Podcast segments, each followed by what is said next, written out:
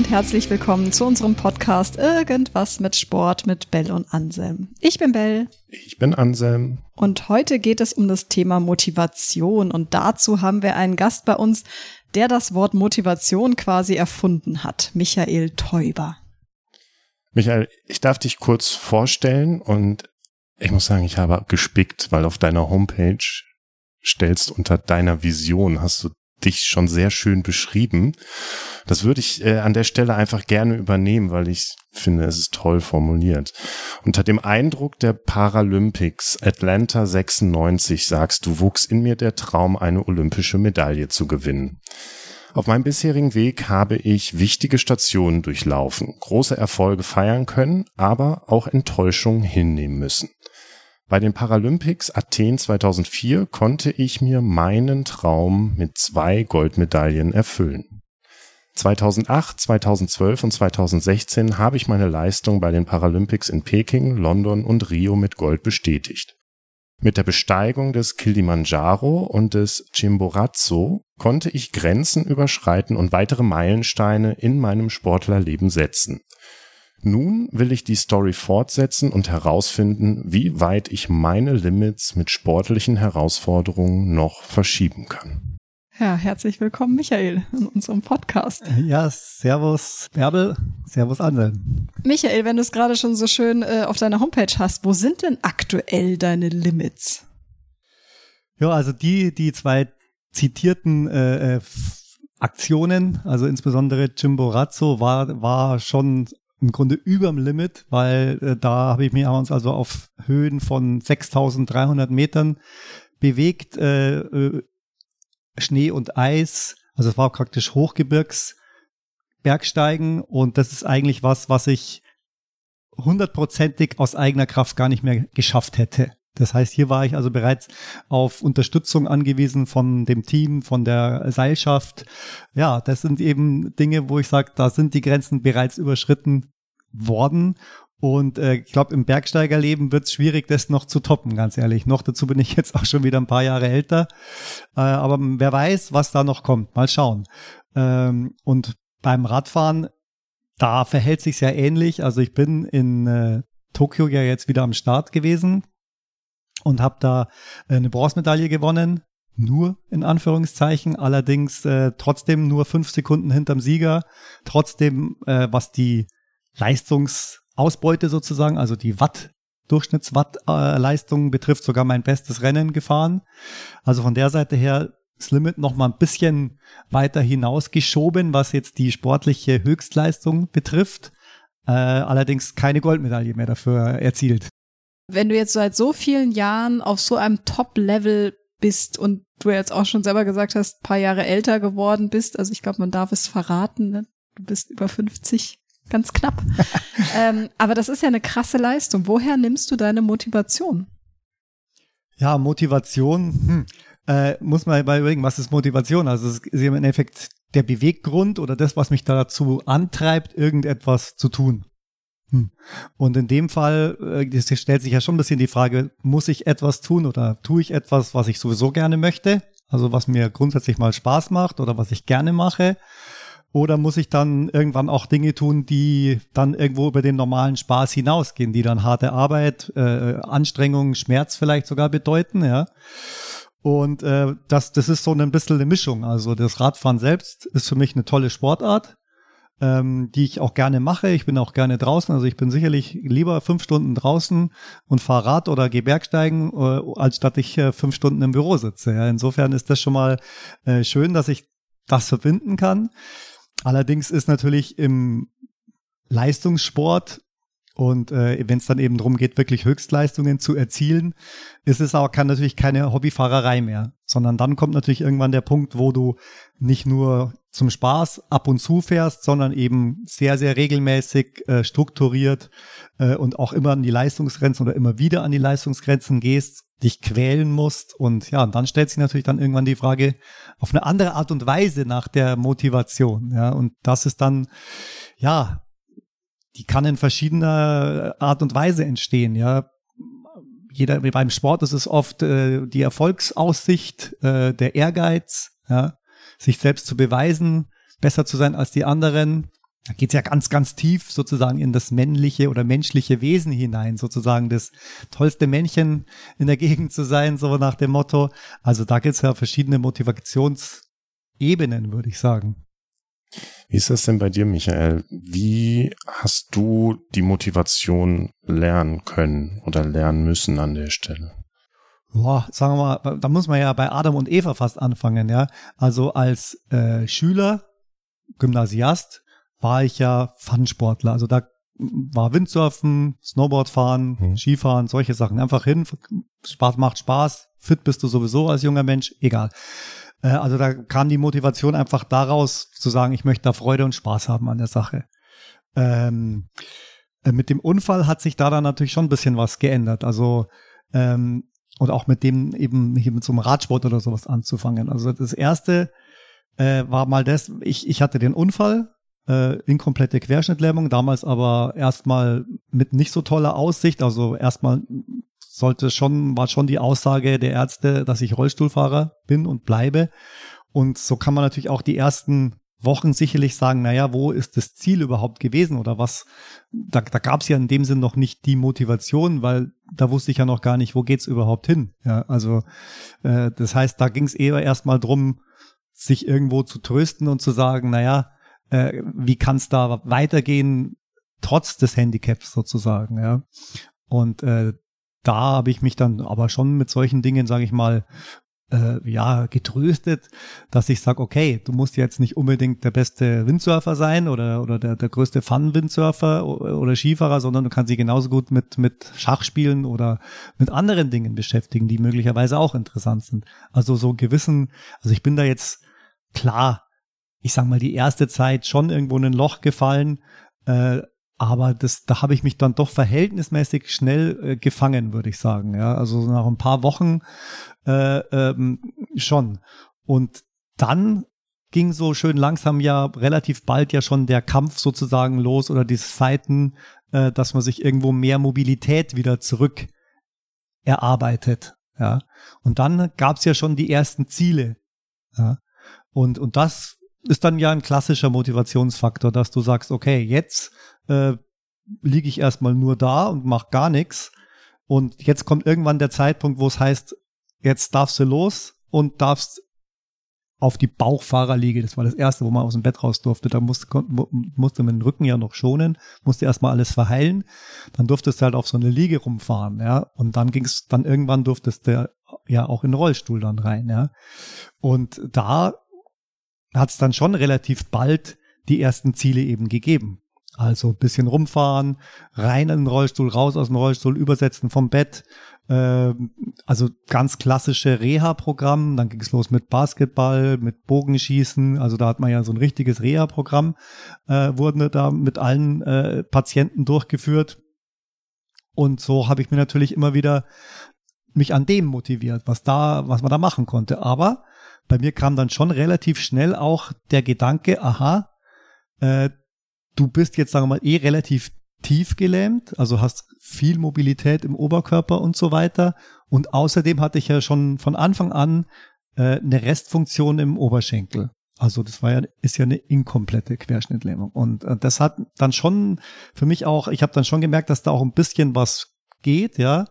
Und da hatte ich dann schon äh, noch im Krankenhaus, also der Krankenhausaufenthalt war insgesamt sechs Monate, schon in der Phase schon die Vision, dass es irgendwo, dass ich irgendwo nicht für immer und ewig im Rollstuhl oder immer ausschließlich aus dem, auf dem Rollstuhl angewiesen sein werde. Und das war für mich natürlich schon eine große Motivation, dann zu sagen, okay, du gehst noch den Schritt, du gehst noch den Schritt, du gehst noch den Schritt, ja.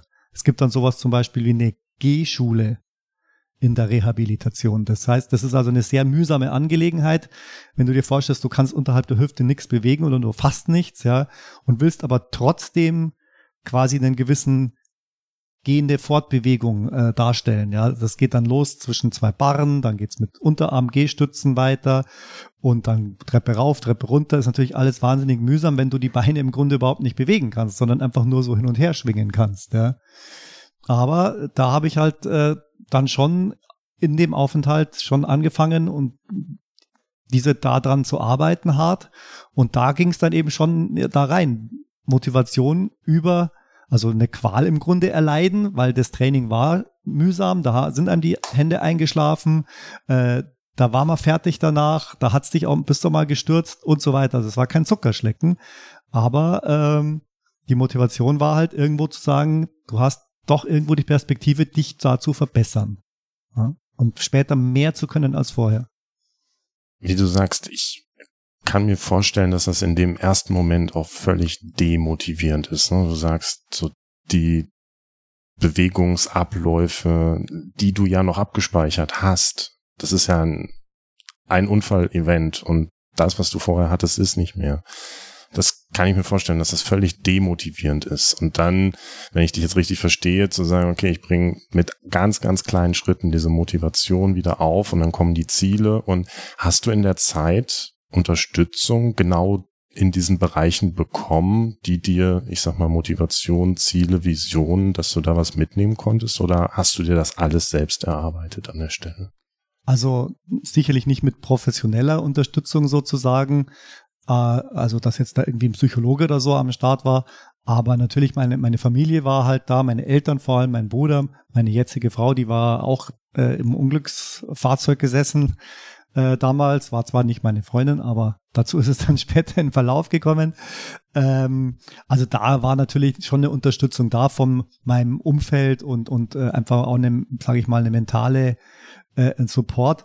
Aber letztlich diese Motivation, also das ist auch ein bisschen so meine, ja, meine Vorstellung oder das, was ich versuche manchmal zu transportieren, wenn ich mit Leuten spreche. Ähm, die Motivation oder der, Antrieb muss im Grunde aus dir selbst kommen. Also du kannst sicherlich gibt's Unterstützung, gibt's äh, kann man kann von außen jemand eine gewisse Motivation mit mit reinbringen, kann vielleicht jemand ein Vorbild sein, solche Dinge, aber am Ende des Tages musst du selbst äh, äh, derjenige sein, der sagt, ich will dahin, ich will das und äh, äh, ich will dahin, ich will darauf zum Beispiel und und darüber muss die Motivation laufen. Äh, außen schwierig, also so dieser Fünf-Punkte-Plan, äh, äh, was muss ich tun, damit ich motiviert bin, äh, funktioniert äh, tendenziell eher ein bisschen schwierig, glaube ich. Jetzt hast du ja gesagt, so das ganze Reha-Programm hast du gemacht. Da war ja die Motivation, dir wirklich diese Mobilität und Selbstständigkeit wieder zu erarbeiten oder eben auch herauszufinden, was ist künftig alles möglich. Und dann kam das Fahrrad vorbei. Oder wie war das? Ja, das genau, das waren dann so folgende Schritte, die da drauf gefolgt sind. Also ich hatte ja dann schon ein Stück weit Erfolg mit meinen Bemühungen. Also ich hatte dann, wo ich nach sechs Monaten aus dem Krankenhaus entlassen wurde, äh, aus, aus der Reha, war dann das eine Bein so weit, dass ich zumindest mal ein Bein stabilisieren konnte, also mich da quasi draufstellen konnte. Mit zwar trotzdem noch zur Hilfenahme von diversen orthopädischen Hilfsmitteln, Fußschienen, so wie ich sie ja immer noch trage.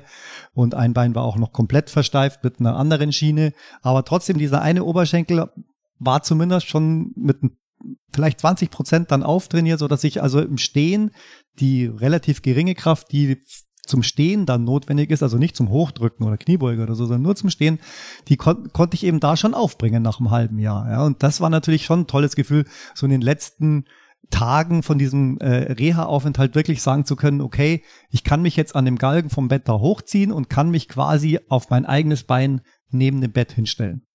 Das war schon, schon toll, ja. Aber deshalb, diese Fähigkeit habe ich dann über die nächsten zwei, drei Jahre noch so viel weiterentwickelt, dass ich eben dann schon ein Stück weit rumlaufen konnte. Äh, klar, nicht komplett, also ich war schon noch ein Stück weit auf den Rollstuhl angewiesen, aber nicht in jeder Situation. Und das hat ungefähr drei Jahre dann angehalten, dieser Zustand. Und danach war ich dann wirklich so weit, dass ich eigentlich den Rollstuhl nicht mehr gebraucht habe. Und ähm, ja, dann, das war dann gleichzeitig auch der Zeitpunkt, wo das Fahrrad ins Spiel gekommen ist. Äh, und das hat dann, äh, wie auch schon in der, in der Reha als Standfahrrad quasi, Hometrainer, dann eben auch draußen wieder äh, äh, funktioniert. Äh, ja, auch schwierig mit verschiedenen technischen Kniffen, die man da anwenden mussten, damit ich überhaupt in die Pedale mich da irgendwie reinfummeln kann, dass ich nicht vom Pedal dauernd runterrutsche, weil ich ja gar kein Gefühl in den Füßen habe. Aber das haben wir alle, diese technischen Probleme haben wir alle soweit gelöst und so konnte ich quasi wieder, konnte ich aufs Mountainbike steigen. Und das war für mich natürlich nochmal eine, ein Riesenmotivationsfaktor, weil das war für mich der Weg zurück in den Fun-Sport, so wie ich ihn früher eigentlich geliebt habe. Also nicht jetzt irgendwie mich quälen und mich, sagen wir mal, kasteien dafür, dass ich irgendwie möglichst schnell von A nach B komme, sondern was erleben, in der Natur was erleben, technische Herausforderungen, Trails fahren, Downhill fahren, bisschen springen, bisschen fahren. Da, das war der Weg oder die ersten Schritte dort wieder hin. Ja, und, und da war dann eh das Mountainbike so ein bisschen en vogue. Also die Leute, die früher ausschließlich beim Windsurfen am Gardasee waren, hatten plötzlich auch ein Mountainbike, sind irgendwelche Trails runtergefahren und das konnte ich oder habe ich dann auch angefangen, wieder eben so zu erlernen. Und so war das Fahrrad einfach ein ganz wichtiges Element in meiner Rehabilitation und auch in meinem Weg zurück äh, zum Sportler oder zum leidenschaftlichen Fun-Sportler erstmal. Ja. Wann war für dich so die Erkenntnis, da geht mehr? Du meinst jetzt beim Fahrradfahren? Hm. Ja, sagen wir mal, das habe ich dann ein paar Jahre praktiziert.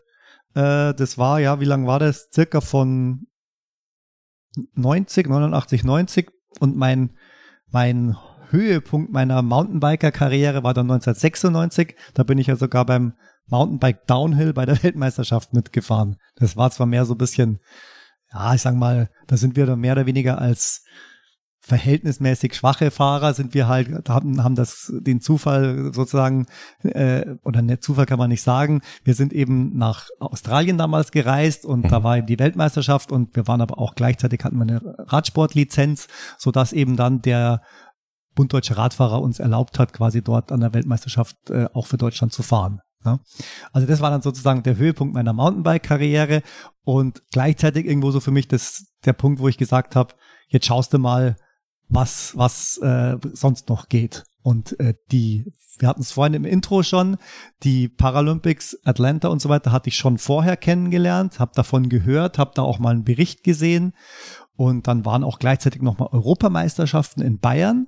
Da bin ich dann auch mal bei, bei so einem Mountainbike-Trip mal an einem äh, Schild vorbeigefahren, da bei, bei Richtung Augsburg, wo es geheißen hat, ja hier Europameisterschaft, Behindertenradsport und so. Und das, da, da hat es so mein Interesse geweckt. Mhm. Ja. Und da habe ich dann eben drauf hingearbeitet und habe mich da mal eingeklinkt. Dann gibt's sowas für die Klassifizierung. Dann müssen die sich erstmal anschauen, was hast du da für ein Handicap und so. Und da habe ich mich dafür interessiert und bin dann äh, 97, glaube ich, das erste Mal dort ein Rennen gefahren. National, bayerische Meisterschaft oder in Bayern irgendwo mitgefahren. Und dann hat sich eigentlich ziemlich schnell rausgestellt, dass ich doch so von meinen Fähigkeiten schon so weit bin, äh, also dass ich jetzt quasi nicht bei Null anfange, sondern durch das viele Mountainbike-Fahren eben auch schon eine gewisse Ausdauerfähigkeit und eine gewisse Kräfte schon entwickelt hatte, so dass ich dann eigentlich ziemlich direkt einsteigen konnte in den Rennsport. Ja. Mhm. Fähigkeiten gerade beim Downhill, wir hatten ähm, mit einem Coach, be befreundeten be Coach, eine, eine, Folge aufgenommen. Da ging es tatsächlich um Uphill, Downhill fahren und wie ich mich darauf vorbereite. Und was er auch sagt, ich nehme ganz, ganz viel, gerade auch an Konzentrationsfähigkeit auch genau aus diesem Absch aus der Abfahrt mit, nicht nur in den Alltag, aber ich kann mir auch vorstellen, gerade in so einem Rennen, Ne, wenn ich mir das Radrennen vorstelle, da ist ja eine wahnsinnige Konzentrationsfähigkeit notwendig. Ja, also kann ich auch nur bestätigen, kommen wir natürlich schon wieder ein anderes Themenfeld nochmal rein, ja. Also das ist es schon so, äh, dieses, dieses schnelle Bergabfahren, diese, dieses technische, das ist ja auch das, was mich als junger Funsportler eben mehr interessiert hat, als eben das Ausdauerfahren, ja. Das ist ja auch Skifahren, zack, zack, zack, Windsurfen, zack, Halse, Springen, Wellen und so. Also diese Action sozusagen, ja. Diese Fähigkeiten, schnell reagieren, ja, Schwerelosigkeit kurz beim Sprung und zack weiter und so. Und das äh, war das, da, da war ich ja noch keine 30, ja, und da, da war ich natürlich, fand, war für mich toll, dass ich diese äh, Erlebnisse quasi übers Mountainbike Downhill fahren wieder, wieder erleben konnte, ja. Und äh, das andere eben, die Fähigkeiten jetzt, was das Treten und die Ausdauer betrifft, haben sich aber schon parallel mitentwickelt, weil wir ja meistens irgendwo hin rauffahren mussten. Ja. Also man musste dann schon oder wir sind dann schon viel mit dem Auto in die Berge, dort irgendeine Tour gemacht. Also ich bin dann auch schon ein paar tausend Kilometer Mountainbike gefahren pro Jahr. Ja, so dass ich also schon eine gewisse Form einfach dann auch hatte. Da gab es noch kein E-Bike. Nee. Aber dann bist du ja vom Mountainbike quasi gewechselt äh, zu Bahnradsport und Straßenradsport. Korrekt, genau. Das war ja also das habe ich vorhin ja gerade gesagt, äh, unter dem Eindruck Atlanta, das war ja Rennradsport und diese Europameisterschaft, die es hier in, äh, gegeben hat in Bayern, habe ich da meinen Fokus dann gewechselt. Für mich war dann schon irgendwie auch klar, mehr als diese Weltmeisterschaft geht nicht, ja, weil es ist ja auch definitiv so, dass du mit einem Handicap, mit einer inkompletten Querschnittlähmung, wenn du deine Füße nicht bewegen kannst, dann kannst du natürlich nicht genauso fahren wie jemand, der das kann. Also du hast natürlich nicht die Kontrolle über das Fahrrad äh, wie einer, der keine Behinderung hat, überhaupt bei weitem nicht. Ja, das heißt also, da ist es klar, dass es da Grenzen gibt, äh, die du nicht nicht überwinden kannst im Grunde. Ja. Und so war das für mich aber völlig in Ordnung. Ich habe meinen Spaß gehabt und habe irgendwie gesagt, nee, mich macht es jetzt irgendwie mehr an, eben da diesen Rennsport mal reinzuschnuppern. Da war ich ja dann, bin dann auch zeitnah dann auch 30 geworden, war das für mich auch irgendwie so ein bisschen ein ganz gutes Datum zu sagen, da schaust du dir jetzt mal an, wie das mit dem Rennsport funktioniert. Ja. Und ich sage mal, unterm Strich ist es ja auch nicht so, dass im Radrennsport keine Action ist, ja, sondern ganz im Gegenteil, wenn du jetzt ein Straßenrennen zum Beispiel fährst, ja, das ist ja auch ein Gefühl, was ich jetzt noch wahnsinnig dann oft habe, ja. Wenn ich jetzt mit über 50 mich in so ein Radrennen reinstürze, wo aber genauso äh, 22, äh, 32 und, und, und 38-Jährige rumfahren, ja, dann muss ich mich mit denen ja eins zu eins messen. Gibt ja keine Altersklasse oder ähnliches. Das heißt, diese Action, dieser Kampf, schnell um die Kurven fahren, äh, Ellenbogen, ja, Sprinten, was auch immer da nötig ist. Das ist ja auch ein krasser Film, der da abläuft, ja. Und äh, das ist natürlich ein Moment, wo du unheimlich spürst, wie du lebst und wie du, ja, das spielt es keine Rolle, ob du jetzt schon ein bisschen der Senior bist oder nicht. Du musst halt einfach Gas geben, ja. Und das ist schon irgendwo toll, das zu erleben. Und da ist natürlich, also da ist auch Actionsport natürlich irgendwo. Aber ist die Ausdauerfähigkeit die du dir antrainieren musst äh, und auch andere, nicht nur Ausdauer, auch Kraft, Schnelligkeit und so, sind natürlich nochmal, ist also alles schon nochmal umfangreich. Ja? Also musst schon noch deutlich mehr nochmal trainieren. Nimm uns mal mit. Wir haben gesagt, Athen 2004, da hast du dir dann deinen Traum von zwei Goldmedaillen erfüllen können. Nach wie du uns jetzt mitgenommen hast, sehr, sehr langer, harter, intensiver Arbeit mit viel Durchhaltevermögen, viel Motivation. Was ist das für ein Gefühl an dem Punkt? Ja, es war schon die erste Goldmedaille war schon auch im Nachhinein irgendwo was Besonderes und was herausragendes, obwohl jede, jeder große sportliche Erfolg was Besonderes war auch, ja. Aber trotzdem das erste Mal dazustehen und zu sagen, okay, jetzt hast du es tatsächlich nach diesen ganzen Zeitabschnitten geschafft, äh, äh, das Ziel erreicht. Das war schon ganz was Besonderes und kann einfach ganz intensiv aufsaugen können, auch den Moment. Das war eine schöne Konstellation, kann ich mich erinnern, als ob es gestern gewesen wäre, in dem, in dem äh, Rad-Olympiastadion in Athen, so ein bisschen offen äh, und, und dann eben dahinstellen und dann eine Minute lang in etwa das einfach genießen zu können, Nationalhymne, du stehst da quasi im Mittelpunkt des Ganzen und ich kriege Gänsehaut genau. gerade. Und das war also schon wirklich was Besonderes. Gerade eben auch dieser, weil das war, das im Hinterkopf spielt ja das schon alles mit. Was habe ich dafür alles opfern müssen und was für Mühen stehen da dahinter, ja. Äh, und deswegen ist es schon ein besonderer Moment. Aber jetzt muss ich gleich noch einen Vergleich ziehen. Äh, ganz gut vielleicht. Äh, und zwar ein ähnlicher Moment hatte ich 2010, wo ich mit, mit am Kilimanjaro gestanden war, auf dem Gipfel, weil das war von der Denke her irgendwie nochmal auch ganz krass zu sagen, ähm, du, du hast einen Unfall gehabt, bist im Rollstuhl gelandet, alle haben dir gesagt, du wirst nicht mehr laufen können und jetzt bist du zu Fuß von quasi null auf dem Kilimanjaro aus eigener Kraft rausgelaufen und stehst jetzt da oben am höchsten Punkt Afrikas und kannst sagen, okay, ich habe das geschafft. Ja. Also es war so ein ähnlicher Gänsehautmoment auch für mich selber als Mensch.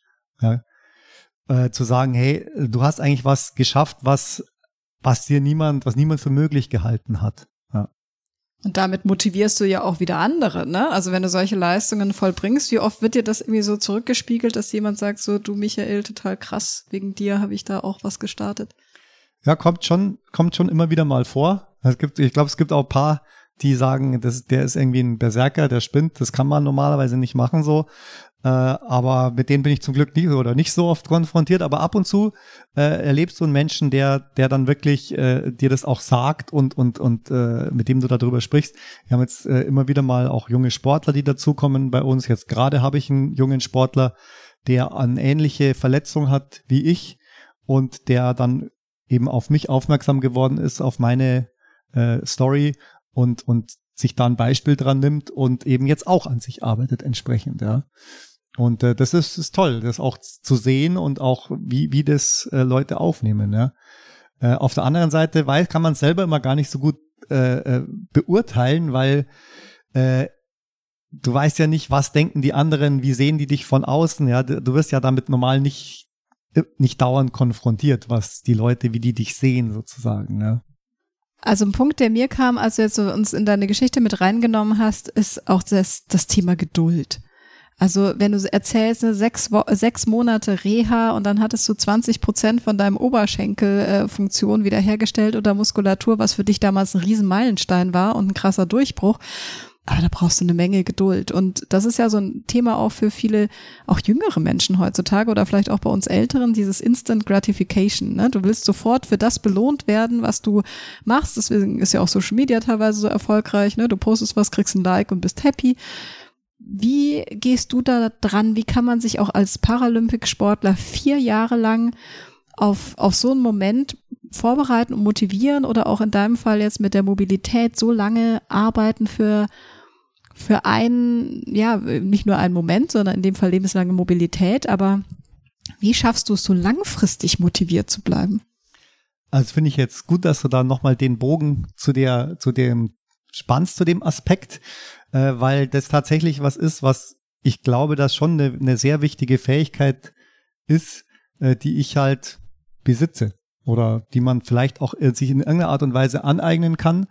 Aber es ist in der Tat ausgesprochen wichtig, langfristig an Zielen dranbleiben zu können, langfristig sich motivieren zu können und nicht eben ja nur von einem Tag auf den anderen. Das ist und dafür ist natürlich auch der Radsport äh, ein, ein Sport, der das ganz klar ähm, äh, die Anforderungen hat. Ja? Also ich habe das äh, nicht das erste Mal, aber ich habe es ähm, eben in meiner Entwicklung aus dem Rollstuhl zu dieser Mobilität dieses ganz lange dranbleiben können, sich über, da, ich musste mich ja quasi über äh, was motivieren, wo ich nicht mal wusste, wie konkret ist das Ziel, was kannst du überhaupt erreichen? Also das heißt, das Ziel selber war ja diffus, kann man sagen. Also es kann, kann, war ja nicht wirklich greifbar. Ich kann ja nicht sagen, kannst du, wirst du nur mit diesem einen Muskel dich irgendwie ein bisschen stabilisieren können und mal ein bisschen an der Bar rumstehen können? Oder wirst du möglicherweise relativ normal wieder gehen können? Und dir so viel Kraft aneignen über Training, dass du sogar äh, leistungssportlich Rad fahren kannst. Ja, das, das, diese, dieses Kontinuum, was ja riesig ist, war ja gar nicht absehbar. Also das, das Motivieren, erstens zu wissen, es wird sehr lange dauern, nicht nur ein paar Monate, sondern Jahre. Und zweitens, du weißt überhaupt nicht, wo, wo endet es überhaupt. Ja. Gut, Trotzdem habe ich mich da immer motivieren können. Ich glaube, das muss ein Stück weit muss es in einem drinstecken. Aber vielleicht kann man auch erkennen und sagen, okay, es gibt Menschen, die haben es so gemacht und sind da erfolgreich gewesen. Ja. Und äh, was ganz essentiell ist, äh, der Radsport, Ausdauersport ist ja genau so ein Sport, wo genau diese Fähigkeit vonnöten ist. Es ist eben nicht so, dass du, wenn du jetzt Quereinsteiger bist, dass du im Jahr eins, selbst wenn du das Jahr eins wie ein Profi trainiert hast, wirst du nicht so gut sein wie ein Profi, der schon seit sieben, acht, neun Jahren trainiert. Das heißt, du brauchst eben auch diese Athletenjahre. Also du brauchst auch Geduld, Geduld, Geduld, um dann irgendwann mal deinen Körper zu haben, der einfach gewisse Fähigkeiten schon vor der Saison hat, sozusagen, ja. Und die baust du dir halt über viele, viele Athletenjahre auf. Also du brauchst auch Geduld zu sagen, okay, jetzt fange ich an und bei mir war es dann so, 98 war mein erstes internationales Rennen und 2004 war ich sechs Jahre später das erste Mal Paralympicsieger. Ja?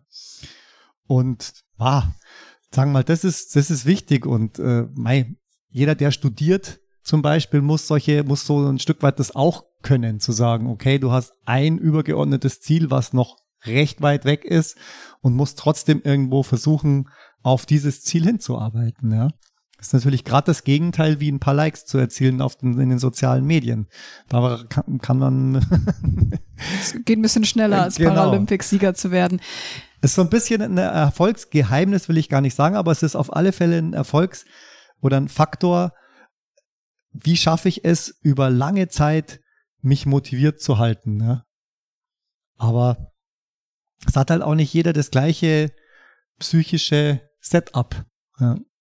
Vor allem, ich kann mir vorstellen, wenn du erstmal in so einen so Flow reinkommst, wo du merkst, es läuft, ich komme meinem Ziel näher, immer Schritt für Schritt, ne? wie du sagst, ich habe ein großes Ziel, das breche ich vielleicht runter in kleinere Etappen, die ich erreiche.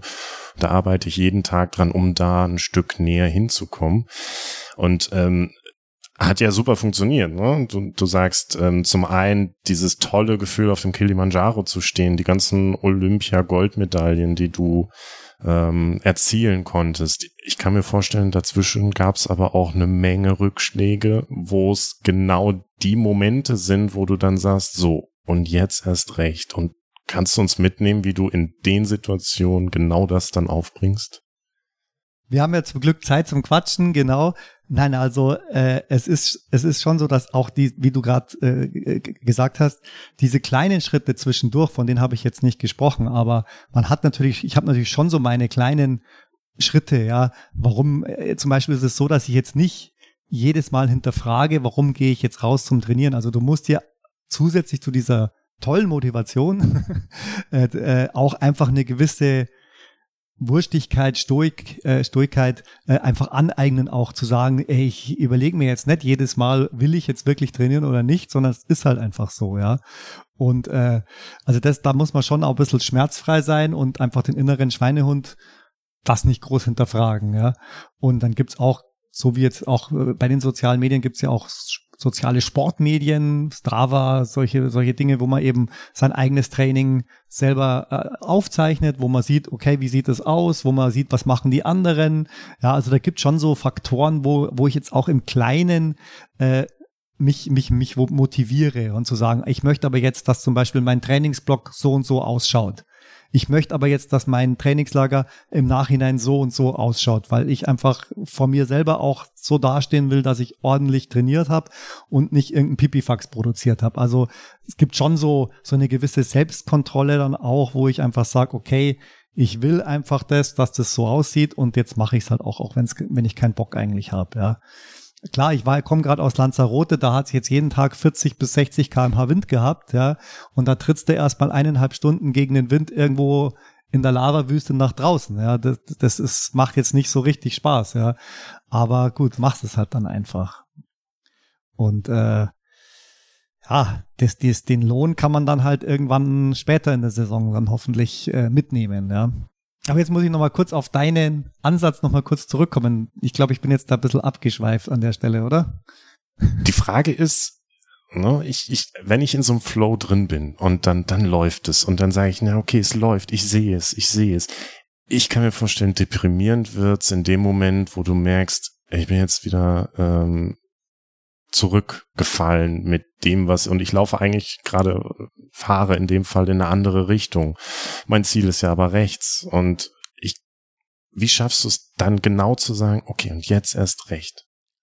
Ja, aus Rücksch Rückschläge können einen natürlich auch zusätzlich motivieren. Ja, also die Motivation quasi daraus zu ziehen, zu sagen, ich war jetzt an dem Punkt zu schlecht, zu schlecht vorbereitet, die anderen haben besser trainiert.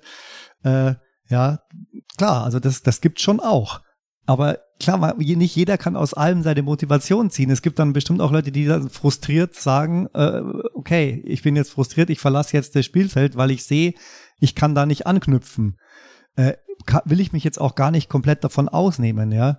Äh, es gibt jetzt bei uns zum Beispiel Situationen oder auch, auch Disziplinen, wo ich einfach klar sehe, da bin ich mit meinen Fähigkeiten nicht äh, in der Lage, eigentlich die Besten zu schlagen. Ja, auf der Bahn zum Beispiel, wenn es um den Antritt gibt, wo man wahnsinnig viel Muskelkraft und Muskelmasse braucht.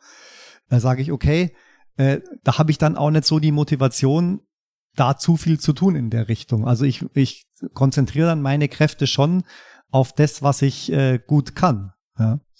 Und äh, klar, also wenn, wenn du natürlich dann irgendwo umfassend merkst, ich bin zu alt, ich habe zu wenig Kraft, mir geht die und die Fähigkeit immer mehr flöten, ich kann da im Endeffekt nicht mehr mithalten. Ja, ist natürlich dann stellt sich dann schon irgendwann die Frage, äh, äh, habe ich noch die Motivation dort mitzumachen? Ja.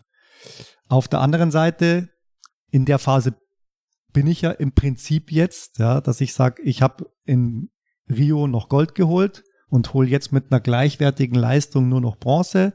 ich war 2018, glaube ich, das letzte Mal Weltmeister. Jetzt ist 2022. Ja, also ich bin quasi, wenn man es jetzt knallhart sagt, werde ich zu alt und bin auf dem absteigenden Ast, könnte man jetzt so sagen. Auf der anderen Seite macht es mir jetzt von mir als Mensch nichts aus. Ja, also ich, ich fühle mich jetzt deswegen nicht schlechter oder blöd oder so, sondern mein, das, Leben hat halt auch einen gewissen Verlauf und dein, ja, deine Rolle in dem ganzen Spielfeld da ändert sich halt. Ich meine, ich bin immer noch bei den besten drei bis fünf dabei. Es gibt immer noch viele, die viel schlechter fahren als ich. Und damit muss man halt sich dann auch begnügen können. Oder halt nicht, dann muss man halt irgendwann aufhören. Ja. Aber es ist jetzt nicht so, dass mich das jetzt frustriert, dass ich jetzt den ein oder anderen nicht mehr schlagen kann. Das sind halt, ist halt der Lauf der Dinge irgendwo auch.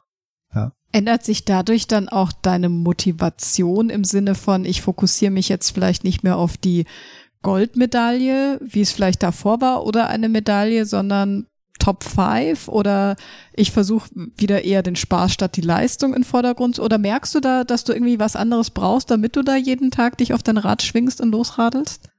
Also was für mich immer noch wichtig ist, ist sozusagen meine eigenen Grenzen auszuloten und mir selber zu zeigen, wie weit kannst du gehen.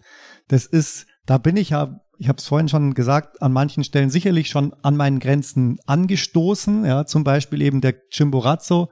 Ich habe es damals äh, auch gesagt, direkt danach zu meinen Freunden und so habe gesagt, ich könnte mir vorstellen, dass das jetzt einfach das Limit war, dass ich da nicht mehr drüber gehen werde und kann. Ja, kann gut sein. Äh, und äh, gut, dann, dann muss man irgendwo, da bin sogar ich mal zufrieden, weil ich bin ja eigentlich derjenige, der nie zufrieden damit ist, was, was war sozusagen, ja. Also mir, hat, mir haben ja die anderen Dinge, die ich davor erreicht hatte, nicht so, habe ich gesagt, da geht immer noch mehr, ja. Zum Beispiel beim Kilimanjaro. Und trotzdem gibt es dann halt so einen Punkt wie jetzt den Chimborazo, wo ich sage, okay, da wird es schwierig, dann nochmal drüber zu kommen, sozusagen. Ja. Und beim Radsport ist es halt jetzt auch ähnlich. Ähm, aber auf der anderen Seite, wenn ich jetzt, dann, dann setze ich für mich selbst sogar ein bisschen in Relation, hey, wie alt bist du jetzt? Jetzt bist du trotzdem noch mal ein paar Watt mehr gefahren als in Rio, obwohl du statt 48, 52 warst, 53 sogar, ja.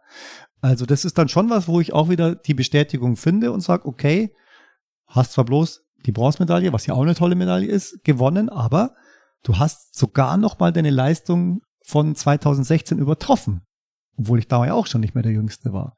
Und das bestätigt mich ein Stück weit auch und ich sehe natürlich auch, das ist das, was vielleicht viele, die jetzt nicht so tief im Sport drin sind, gar nicht so wahrnehmen, die sagen sich, naja, wenn einer mit über 50 da draußen rumrennt, dann hat er normalerweise sein Wohlstandsbäuchlein, dann ist der eigentlich, hat er nicht mehr die Leistungsfähigkeit, ganz klar, ja.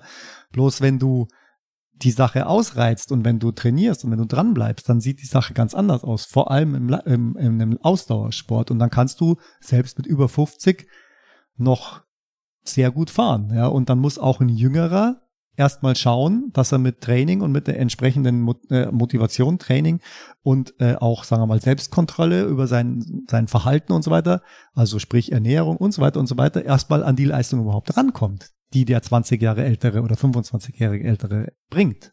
Ja. Und von der Seite her fühle ich mich da nach wie vor wohl. Ich gehöre immer noch zu den besten Sportlern in der deutschen Nationalmannschaft.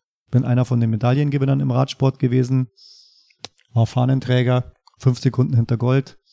Bin ich soweit zufrieden. Da gehe ich jetzt noch die nächsten Jahre relativ oder eigentlich noch motiviert rein läuft, würde ich sagen.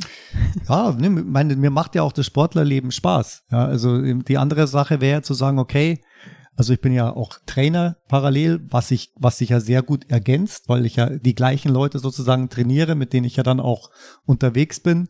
Äh, also das, das ergänzt sich ja ideal. Und ich sehe jetzt auch nicht den Punkt, warum soll ich das jetzt an Nagel hängen, wo ich selbst noch zu den Besten dazugehöre.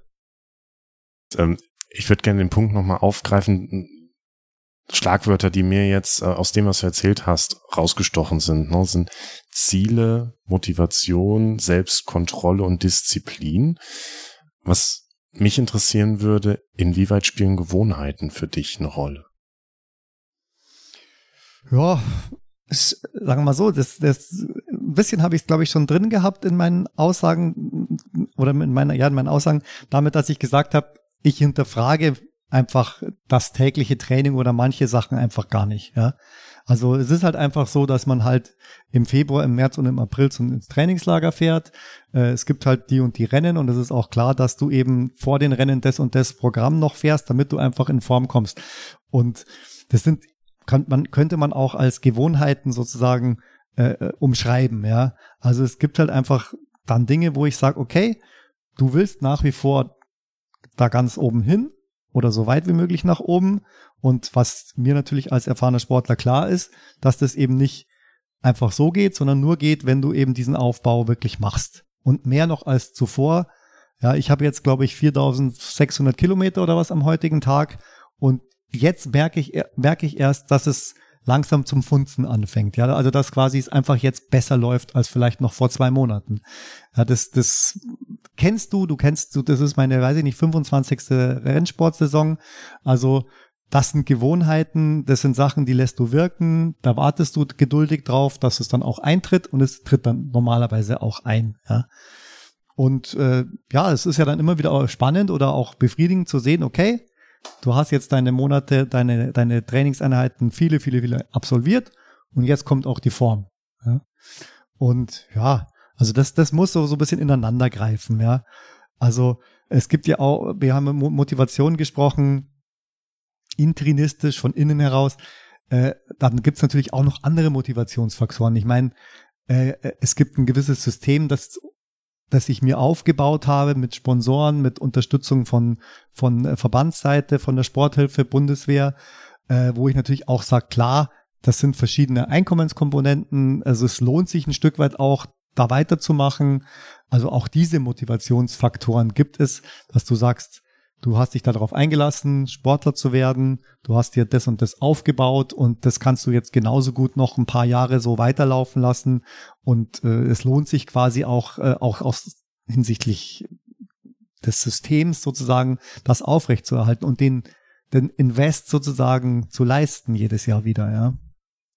Aber das ist wirklich ein Faktor, ähm, den ich total spannend finde, dein Satz, so ich diskutiere da nicht mit mir, ne? Oder ich hinterfrage das nicht. Also weil ich als Nicht-Leistungssportler, ich diskutiere ja ständig mit mir. Ja, also dann denke ich mir so, ah, heute gehe ich ins Fitnessstudio und denke mir, ja, oder morgen, weil heute passt eigentlich nicht so gut und irgendwie ist das Wetter schlecht, jetzt müsste ich durch den Regen radeln und irgendwie wird es heute schon wieder so knapp und dann, ah, mei, das war anders, ne? Und das ist, glaube ich, was, was was Leute äh, unterscheidet, diese Disziplin dann zu haben, selbst wenn die Motivation vielleicht mal nicht da ist, oder? Definitiv, also ja, kann, kann ich nur zustimmen. Äh, ja, die Motivation, okay, ja, das ist dann einfach, da ist halt der innere Schweinehund, wenn man jetzt mit dem Bild sozusagen umschreibt, den muss ich dann nicht mehr überwinden, der ist an der Stelle schon tot sozusagen, ja, der ist dann gar nicht mehr existent, der, der darf da nicht mehr aufmucken, ja.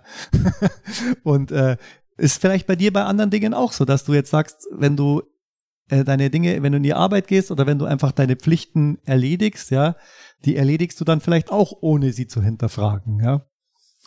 Mai, also ich würde dann auch gar nicht, man soll es vielleicht an mancher Stelle auch gar nicht zu hoch aufhängen, ja. Es ist halt ein Stück weit dann auch ein Job, dann entsprechend den Einsatz zu leisten und zu bringen, ja. Und äh, das ist ja auch nicht nur im Leistungssport so. so. Also Leute, die einen, einen anspruchsvollen Beruf haben oder äh, selbstständig sind oder sich entwickeln wollen in ihrem Beruf, müssen auch einen höheren Einsatz bringen, müssen auch sich immer wieder motivieren, müssen dort auch ihre Leistung bringen und müssen vielleicht auch manche Dinge einfach routiniert immer wieder tun, damit das System überhaupt nur läuft. Was ich ja auch ganz spannend finde, wir haben ja eine Podcast-Folge gemacht über das Thema Gewohnheiten, wo wir auch so ein bisschen auf diesen Wissenschaftler James Clear eingegangen sind und der hat gesagt, schön und gut, ne? Man kann gute Gewohnheiten so attraktiv und spannend und zufriedenstellend wie möglich ähm, konzipieren, aber letztendlich ist eigentlich der am erfolgreichsten, der auch besonders gut Langeweile aushalten kann, weil es ist eben nicht immer alles spannend, es ist nicht immer alles aufregend und ich kann mir vorstellen, also wenn du jetzt schon, wir haben jetzt März, April ähm, 4200 äh, oder 4600 Kilometer geradelt bist, wie viel du dann am Ende hast, aber du sitzt ja jeden Tag stundenlang dann auf dem Fahrrad, das ist ja nicht immer aufregend.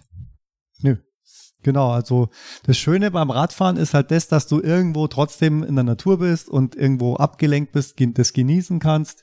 Einerseits abgelenkt genießen, sage ich mal. Oft ist es ja auch eine, irgendwie eine interessante äh, Landschaft oder dass du sagst, okay, jetzt bin ich dieses Jahr wieder auf Lanzarote oder ich bin auf Gran Canaria oder auf Mallorca. Also dann freust du dich, ah ja, bin ich jetzt wieder dort, wo ich vielleicht letztes Jahr auch schon mal oder die letzten 20 Jahre schon war, auf Mallorca zum Beispiel. Trotzdem freue ich mich, wenn ich nächste Woche wieder fahre.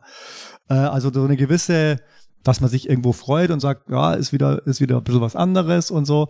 Und man muss halt einfach auch gerne fahren irgendwo. Ja, also die, die Beschäftigung des Radfahren selbst ist ja, hat ja irgendwie so auch ein bisschen was, ja, ich sag mal, äh, Befreiendes, wo du sagst, du, du kannst da deine Gedanken in Lauf lassen und kannst dich dann quasi mit dieser stupiden, einfachen Tätigkeit beschäftigen. Was man aber auch nicht so pauschal sagen kann. Also es ist schon auch so, dass du Dinge durchdenken kannst in der Zeit, äh, in der du fährst, ja. Und äh, ja, also es ist manchmal so, wenn man zum Beispiel in der Früh aufwacht, hat man ist manchmal auch kreativ, wenn man noch so ein bisschen im Halb Halbschlaf ist oder so. Und wenn du einfach die Zeit hast, auf einer Vier-Stunden-Runde, wie du alleine fährst, einfach nur irgendwie über was nachzudenken, ja, ist auch eigentlich gar nicht so schlecht. Aber ich will es jetzt auch nicht schön reden, also es ist, es ist halt, wie es ist und manchmal ist es langweilig, oft ist es aber auch eben schön, weil man sagt, es ist eine gute Landschaft, es ist Wetter toll, es ist besser als Büro sitzen, äh, aber man muss irgendwo das stoisch genug sein, um das einfach absitzen auch zu können. Ja. Und das, da ist wahrscheinlich wieder die Parallele da zum Kollegen, der gesagt hat, äh, ähm, ja, man muss die Langeweile aushalten können. Erlaubst du dir denn auch manchmal einfach unmotiviert und einfach da zu sein? Ja, mei, bestimmt irgendwie, ja. Also ich meine, äh, äh, es ist schon so, gerade so ein, ich beziehe mich einfach auf das, was gerade passiert ist, am einfachsten, ja. Wenn ich jetzt äh, ein Jahr habe, wo ich schon vom 1. Januar, sowieso erst am 15. oder 17. Januar vom ersten Trainingslager zurückgekommen bin und insgesamt dieses Jahr erst drei Wochen zu Hause war, dann versuche ich natürlich irgendwie die Zeit, die ich jetzt hier bin, irgendwie auszufüllen. Oh, mit, mit der Tochter irgendwie treffen, zusammen zum Frühstücken fahren, mal grillen oder irgendwie, ja. Äh, das, das, das ist ja dann schon irgendwie wichtig. Und dann bin ich auch ganz bewusst, dass ich sage, okay, jetzt musst du ja auch nicht äh, so, so äh, krass weitermachen, sondern jetzt kannst du ja wirklich mal die Woche ruhig machen, ja. Und äh, muss jetzt sagen, bin ich jetzt aber auch dieses Jahr wieder ein bisschen entspannter. Es gab auch schon Jahre, wo ich in der Tat irgendwie auch über soziale Sportmedien wie Strava einfach den Wunsch oder den Drang gehabt hat, möglichst wenig Lücken sozusagen in meinem Trainingsjahr drin zu haben. Ja, auch das hat es schon gegeben, wo ich mir quasi eigentlich, wo ich, wo ich gesagt habe, hey, das kann jetzt nicht sein, dass du jetzt an heute nicht Radl fährst. Das schaut ja scheiße aus, so ungefähr, ja. Äh, aber da muss ich jetzt selber vielleicht auch mal langsam ein bisschen lernen, ob es nicht vielleicht auch vom Outcome her dann besser ist, einfach mal zu sagen, okay, der Trainingstag, auf den ist jetzt mal wirklich geschissen, der bringt dich nicht weiter, ja, und dann musst du dich auch nicht aufs Rad setzen. Aber es hat auch Jahre, einige sogar gegeben, wo ich das nicht gemacht habe, wo ich gesagt habe, ich möchte unbedingt meine 300, äh, weiß ich nicht, ich möchte nicht mehr als zwölf oder was, mein bestes Jahr, glaube ich, da war ich nur zwölf Tage oder so, wo ich kein, nicht auf dem Rad gesessen bin, also die restlichen 353 dann schon. Ja, jetzt äh, kriege ich langsam schlechtes Gewissen. Ich glaube, ich muss jetzt auch raus und Rad fahren. Aber äh, Michael, wir haben noch drei Fragen, die jeder Gast äh, bei uns bekommt, die er beantworten darf. Darf ich sie dir stellen? Selbstverständlich. Sport ist für mich. Ach Gott, jetzt ergänzen oder was? Mhm. Ja, äh, gerade nach meinem Unfall auch zum Lebensinhalt geworden, also ein ganz bestimmter Faktor auch in meinem Leben. Macht mir wahnsinnig viel Spaß. Äh, wird manchmal zum Muss, zur Pflicht, aber das nehme ich gerne hin. Sport ist mega wichtig für mich im Leben. Meine nächste persönliche Herausforderung im Sport. Jetzt habe ich Angst vor der Antwort. Bin ich gespannt, was kommt. Machen wir mal kleine Schritte, backen wir mal kleine Brötchen. Ähm, wir haben eine ganz normale Radsportsaison, die nachparalympische Saison sozusagen. Ähm, die Wettkampfsaison steht unmittelbar vor der Tür. Ich möchte mich über die Wettkämpfe für die Weltmeisterschaft qualifizieren und bei der Weltmeisterschaft eine Medaille gewinnen. Keine Berge besteigen dieses Jahr. Ah, schwierig leider, weil ich äh, ich habe 2014 einen schweren Sturz gehabt mit einer Hüftverletzung, also äh, schwerer, also Trümmerbruch am Oberschenkel. Und so schön langsam ah, kriege ich ein Problem ein bisschen mit der Hüfte beim Gehen vor allem und so, ja. Und deswegen ist im Moment so Geschichten, so Gewalttouren wie Kilimanjaro oder Chimborazo eher nicht so, so möglich. Äh, ja, muss man jetzt auch mal schauen, ja. Man, es geht halt nichts spurlos an einem vorüber, ja. Das ist, äh, ist schon so. Das ist ja auch ein Learning. Jetzt haben wir natürlich sehr viele Learnings von dir bekommen, aber einen Impuls, den ich anderen weitergeben möchte, ist. Knüpfe ich auch ein bisschen ans Gespräch an. Mein Motto ist aus eigener Kraft, so heißt auch meine Biografie. Und äh, es ist schön, wenn einem von außen, wenn es Faktoren gibt von außen, die einen vielleicht unterstützen, die einen äh, äh, vorantreiben, aber man muss sich darüber im Klaren werden, dass man die Dinge nur erreichen kann, wenn man sie selbst will und wenn man sie aus eigener Kraft erreichen kann. Ja, und, und das, das muss man sich, denke ich, zum Ziel setzen. Ja, mach die Dinge, die du selbst willst, die du selbst äh, erarbeiten dir kannst. Und dann bist du schon mal auf einem ganz guten Weg. Das ist doch ein sehr schöner Schluss. Michael, vielen, vielen Dank, dass du dir die Zeit genommen hast und dass wir heute bei dir sein durften. Sehr gerne und fand es mega interessant und gerne wieder. Darauf kommen wir garantiert zurück, weil so wie ich dich kennenlerne, äh, steht dann doch das nächste Ziel schon ums Eck und dann können wir einen Podcast dazu machen. Und wir freuen uns, wenn es wieder heißt, irgendwas mit Sport mit Bell und Anselm. Bis dahin, ciao. Ciao.